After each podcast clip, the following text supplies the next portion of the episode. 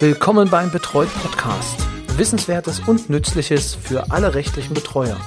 Von und mit Rechtsanwalt Roy Kreuzer. Hallo und herzlich willkommen zu einer neuen Folge des Betreut Podcast, dem Podcast für rechtliche Betreuer. Schön, dass Sie auch wieder eingeschaltet haben und ähm, ja, ich muss mich ein wenig korrigieren, denn ich sage am Anfang immer, ähm, ja, der Podcast, der Podcast für rechtliche Betreuer. Aber es wäre gelogen, wenn ich sagen würde, es ist der einzige Podcast, den es gibt. Und damit möchte ich nämlich in dieser Folge anfangen.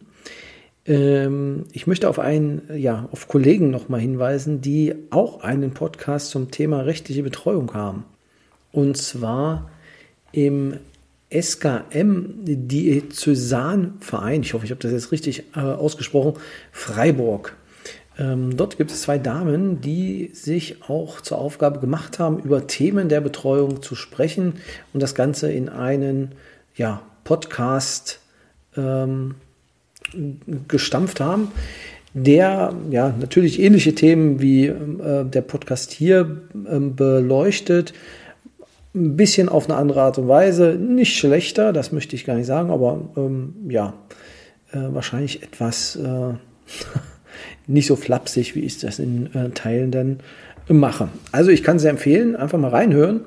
Darauf gestoßen bin ich über, also auf einen Hinweis ähm, von der Folge 51, die jetzt äh, relativ aktuell ist. Und dort geht es nämlich um den Jahresbericht. Ich hatte ja beim letzten Mal äh, gefragt, wie ähm, seht ihr das, wie sehen Sie das, dass man den ja, den Jahresbericht jetzt noch etwas umformulieren muss, habe auch Rückmeldungen erhalten. Vielen, vielen Dank dafür. Ähm, wobei ich schon feststellen musste, dass viele denn auch die Vorlage, die es jetzt, die gesetzliche Vorlage nutzen, die durch die Amtsgerichte ähm, ja, zur Verfügung gestellt werden.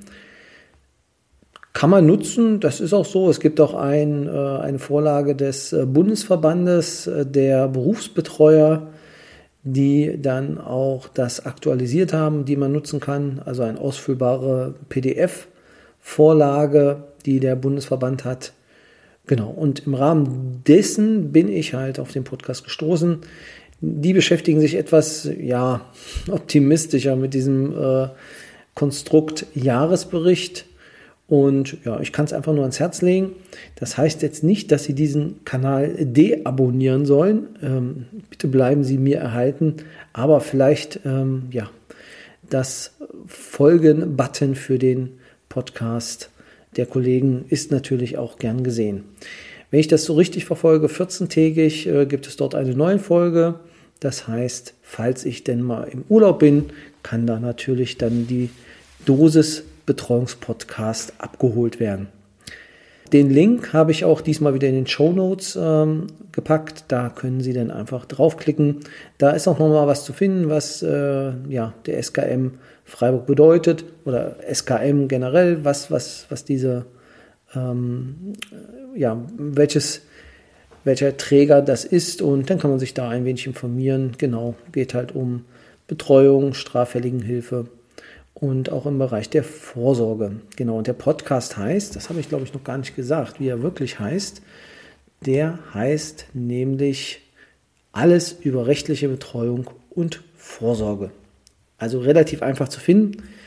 Wer den Podcast schon mal gegoogelt hat, der wird auch gesehen haben, dass das auch mit angezeigt wird. Also herzlicher Hinweis von mir, auch dort mal reinzuhören. Kommen wir zum Thema der heutigen Folge. Das wird gar nicht so lang, aber immer wieder ein Thema, was ja auch mal aufploppt bei den Betroffenen. Also vor allem bei den Personen mit ähm, erhöhtem Arztkontakt, also Potenzial. Ähm, dort gibt es öfter denn die äh, Androhung oder die, die, die Ansage, na dann gehe ich mir einfach eine Zweitmeinung einholen. Sicherlich haben Sie das auch schon mal gehört. Und äh, ich habe mich jetzt mal mit dem Thema ein wenig beschäftigt, habe geguckt, ist eine Zweitmeinung jedes Mal möglich oder gibt es da vielleicht Voraussetzungen? Und Sie können sich vorstellen, wir leben in Deutschland. Richtig, es gibt dafür eine Richtlinie, eine Zweitmeinungsrichtlinie. Die ist aus dem Jahr 2015, wenn ich das richtig eruiert habe, und die klärt, wann ein Patient das Recht auf eine Zweitmeinung hat. Jetzt werden die ersten schon äh, aufhorchen und sagen, was, aber das kann man doch immer, wir haben doch eine freie Arztwahl. Ja, das ist auch so, dass theoretisch jeder zu einem anderen Arzt gehen kann und sich dort eine zweite Meinung einholen kann. Deswegen müssen wir jetzt ganz, ganz klar unterscheiden, was ist mit diesem Zweitmeinungsverfahren gemeint. Das Zweitmeinungsverfahren bedeutet, dass die Krankenkasse ganz klar auch eine zweite Meinung bezahlt oder, oder unterstützt, dass jemand sich eine zweite Meinung einholt bei gewissen Eingriffen. Komme ich gleich darauf, welche das sind. Das bedeutet, im Kern ist es so, dass jeder natürlich die, den neuen Arzt aufsuchen kann, ihm sein Leid klagen kann und dann eine Diagnose erhält. Das ist dann aber wieder eine Erstmeinung. Das ist zwar eine Zweitmeinung, sondern eine neue Erstmeinung. Eine Zweitmeinung ist damit gemeint, dass man wirklich mit den Unterlagen, die man von seinem Arzt bekommen hat, zu einem neuen Arzt geht und sagt, guck dir das bitte an, ist das alles so in Ordnung? Macht er das richtig oder macht er das nicht richtig? Da gibt es ein Verfahren für. Für das Ganze zuständig ist äh, ein gemeinsamer Bundesausschuss, äh, der das Ganze regelt. Muss man auch im Grunde gar nicht wissen. In den Show Notes gibt es einen Link dazu, wo man ähm, da einfach mal darauf zugreifen kann, wie dieses Zweitmeinungsverfahren dann funktioniert. Und da kann man sich im Einzelnen denn äh, informieren. Was mir nur wichtig ist, was als Info für diese Folge einfach hängen bleiben soll, ist, dass es bei gewissen Eingriffen das Recht der Zweitmeinung gibt. Das bedeutet, also ich kann ja einfach mal sagen, es wurde nämlich erweitert jetzt zum 01.01.2023, deswegen bin ich darüber auch nur gestolpert.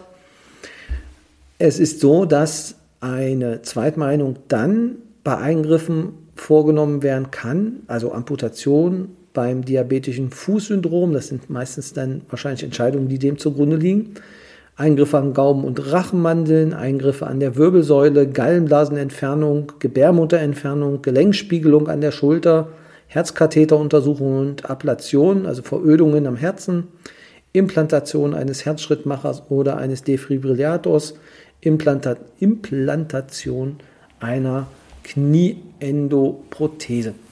Die Frage ist ja meistens dann immer, muss denn diese OP denn wirklich sein? Dann, äh, weil jeder, jede OP hat ja auch dann ähm, gewisse Risiken und die abzuwägen, dafür ist dann genau dieses Zweitmeinungsverfahren äh, sind notwendig. Wie gesagt, das Ganze ist dann in der Zweitmeinungsrichtlinie dann verinnerlicht.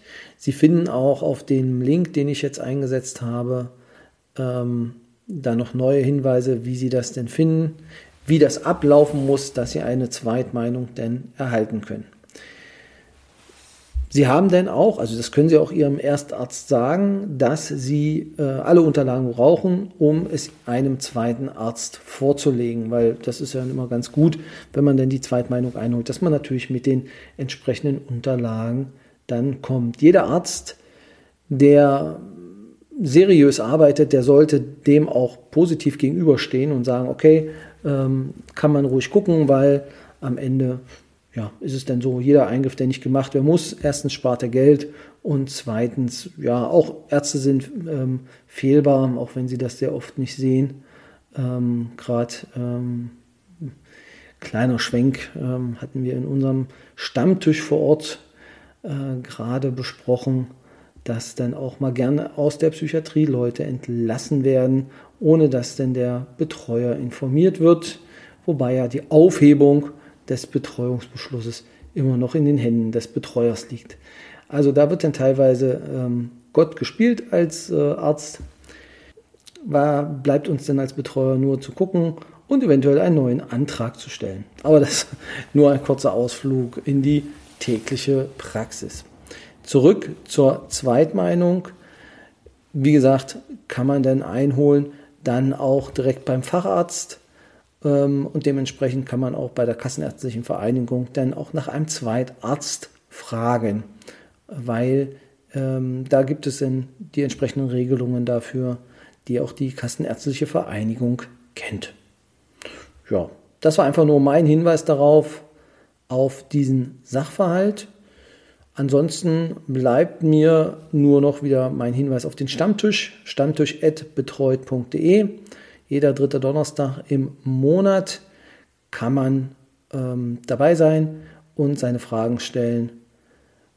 Ja, beziehungsweise Fälle, die man hat, bei denen man knabbert, ähm, einstellen oder beziehungsweise den anderen zur Verfügung stellen, damit man dann eventuell Lösungsvorschläge erhält.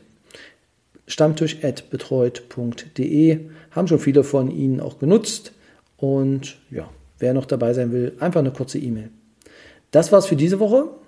Wir sehen uns dann oder wir hören uns dann nächste Woche wieder beim Stammtisch eventuell dann heute Nachmittag, wenn Sie es gleich direkt gehört haben, am 16.